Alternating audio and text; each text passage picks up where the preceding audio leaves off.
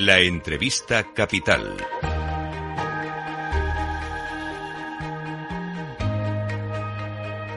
Luis Vicente Muñoz. Pues bien, vamos con el análisis. Tenemos ya los resultados definitivos, a falta del voto inmigrante, pero son muy nítidos.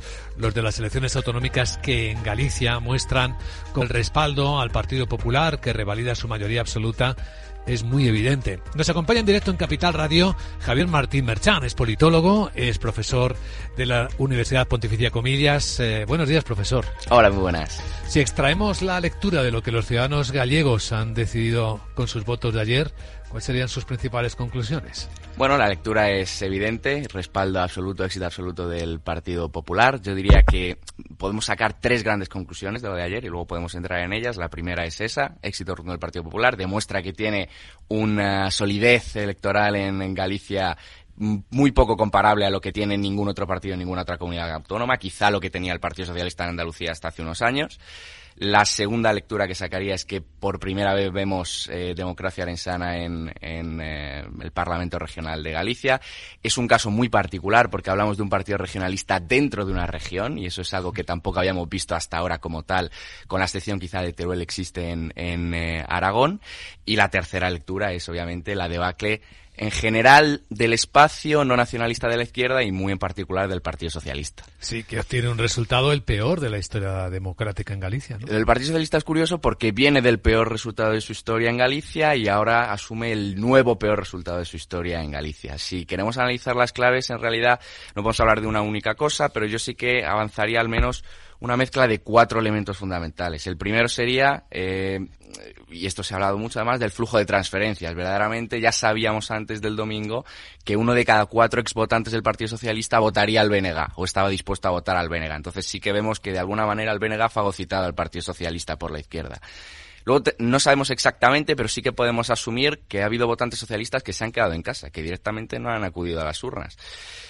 Por la ley de amnistía, no por la ley de amnistía, tampoco tenemos datos para asumirlo, pero si de alguna manera la ley de amnistía ha afectado al votante socialista, desde luego ha sido de esa manera, no en flujo hacia otros partidos, sino a la hora de quedarse en casa. Potente figura de Ana Pontón y de la candidatura del BNG, que ha hecho una muy buena campaña y que también puede haber motivado ese flujo del Partido Socialista al BNG. Y en ese sentido, pues también eh, hay que tener en cuenta que durante los últimos diez años el Partido Socialista ha vivido un proceso de crisis interna casi crisis orgánica en Galicia, nada comparable, por, eh, ejemplo, a lo que ha vivido el BNG, que lleva diez años de candidatura, de, perfeccionamiento, de apuntalamiento de la candidatura de Pontón, que venía de seis escaños hasta los 25 ayer. También es un elemento llamativo que Sumar, de Yolanda Díez, la vicepresidenta del gobierno, incluso en su propio pueblo, y Podemos se han quedado irrelevantes. Efectivamente. En el caso de Sumar, que eh, tiene el 1,86% de los votos, Podemos ni siquiera llega al 0,25%, eh, ocurre una cosa, también en línea con lo que decíamos anteriormente, y es que han llegado tarde. Han llegado tarde porque en estos últimos 10 años el BNG en este momento de guerra cainita en la izquierda, eh, de falta de liderazgos también por parte incluso del Partido Socialista, ha ido construyendo en un proceso además de, abajo arriba, construyendo desde las bases, asumiendo un espacio político que antes era muy izquierda y que hoy, en el caso del Benega, es muy heterogéneo y que también incluye sensibilidades más centristas, al menos desde el punto de vista de la composición de su electorado, y a, ese, a esa carrera, vamos a decir, partista ha llegado tarde Sumar, que llegó hace un par de meses y Podemos quizá no llegó tarde, pero en un proceso de descomposición interna se reenganchó a la pelea bastante tarde. La singularidad de la ley electoral española pues nos muestra eh, hechos como el que tenemos delante. Vox, por ejemplo, con el 2,2% de los votos, consigue más del doble que Democracia Orensana. En cambio, Democracia Orensana tiene un escaño y Vox no tiene ninguno. Más eh, votos en porcentaje que Democracia Orensana también tiene Sumar, de quien hablamos hace un instante. No es el caso de Podemos, ¿no? que se queda en la, en la irrelevancia absoluta. Pero hay dos fuerzas políticas con más votos en porcentaje que Democracia Orensana y no están en el Parlamento. Efectivamente, esto ocurre en las elecciones regionales, ocurre, hay, de hecho hay regiones en las que es todavía incluso más eh, acuciante, en el caso por ejemplo de Castilla-La Mancha, eh, y ocurre también por supuesto en las elecciones generales. Eh, no es tanto, y, la estrategia de ser así en los partidos políticos, políticos. De esto seguro que hablaremos en, las elecciones eh, de Estados Unidos más tarde este año. No es tanto qué porcentaje de votos saco, sino qué porcentaje de voto puedo transformar en escaños efectivos en el Congreso. esa debe ser la estrategia, esa es de hecho la estrategia de los partidos políticos, ¿no? Y en ese sentido, por eso Vox lo tenía muy complicado en estas elecciones. Sí, porque los votos no valen lo mismo, recordamos, según la ley electoral. Efectivamente, en ese sentido no valen lo, no valen lo mismo. ¿Hay una lectura en términos de política nacional de los resultados en Galicia?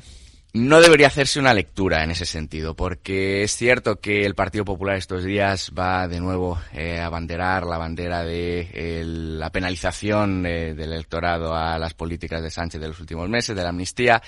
Puede haber algo de eso, como ya he dicho anteriormente, pero el electorado gallego es un electorado muy particular, es un electorado eh, muy poco proclive a las sorpresas, es un electorado también em, que varía poco y que, y como decía antes, no podemos valorar esto. Antes de las elecciones lo veíamos. Eh, cuando le preguntaban a los gallegos en qué clave iban a votar, la mayoría de ellos, casi el 70%, decían que en clave gallega, en clave regional. Obviamente siempre hay, hay, mucho de... Es muy difícil eh, averiguar exactamente si el 70% de los gallegos votó en clave regional.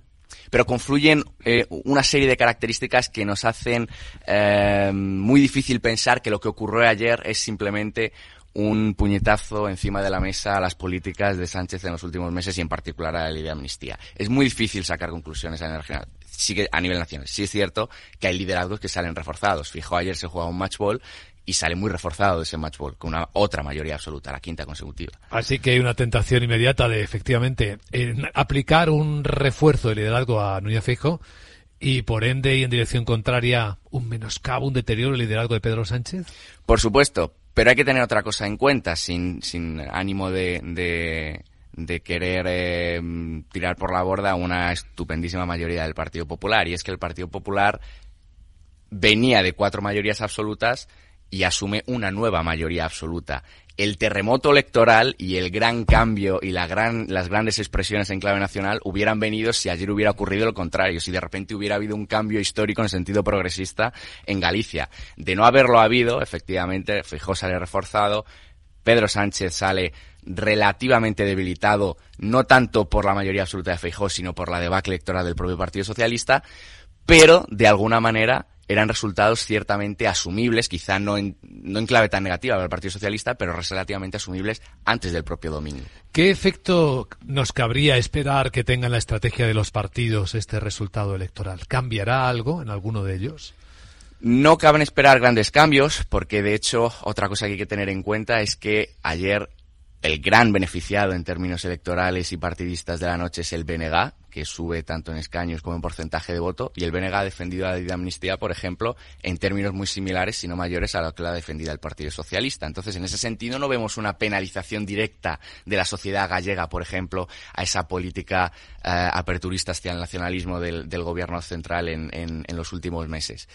Sí que es cierto que con la debacle, como digo, personalizo de nuevo en el Partido Socialista y el éxito del Partido Popular, sí que cabría esperar un refortalecimiento en Madrid de eh, esa oposición tajante y taxativa del centro derecha hacia la política de amnistía y la política de flirteo con los nacionalismos periféricos y quizá una relectura o una mm, reaproximación ahora que el Partido Socialista tiene que renegociar esa ley con Junts eh, por parte del centro izquierda. Excelente análisis de lo más caliente de la actualidad política, el resultado de las elecciones autonómicas en Galicia, en España.